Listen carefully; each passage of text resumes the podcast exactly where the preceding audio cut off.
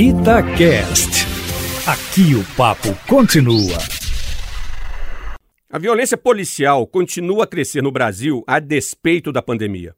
E o principal indicador nesse sentido é o número de pessoas mortas em intervenções policiais, em situações qualificadas como autos de resistência. Um levantamento feito pelo jornal o Globo junto às secretarias estaduais de segurança aponta que houve 1.198 mortes em decorrência de intervenções policiais no bimestre de março e abril de 2020. 26% superior às 949 mortes contabilizadas no mesmo período do ano passado. Se somarmos os números de janeiro a abril, a mesma tendência de crescimento é constatada. Os principais destaques negativos são o Rio de Janeiro, cuja polícia matou 292 pessoas no período da pandemia, seguida de Goiás, com 222 vítimas, São Paulo, com 197 vítimas e Bahia, com 169 vítimas. Não temos dados sistematizados de Minas Gerais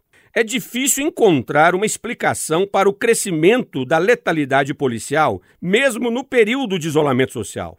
Era de se esperar exatamente o contrário, diante da redução das atividades econômicas e, consequentemente, da mobilidade urbana. A criminalidade também está sofrendo os impactos da pandemia tendo menos oportunidades para encontrar suas vítimas, em especial para cometer roubos e furtos. Devemos considerar na análise do fenômeno que existem realidades distintas entre os estados brasileiros. O grau de letalidade das polícias apresenta variações expressivas entre as unidades da federação, de modo que as polícias de alguns deles são notoriamente mais violentas do que as polícias de outros estados. Minas Gerais e Rio Grande do Sul destoam, nesse sentido, dos números verificados em São Paulo, Rio de Janeiro e Bahia.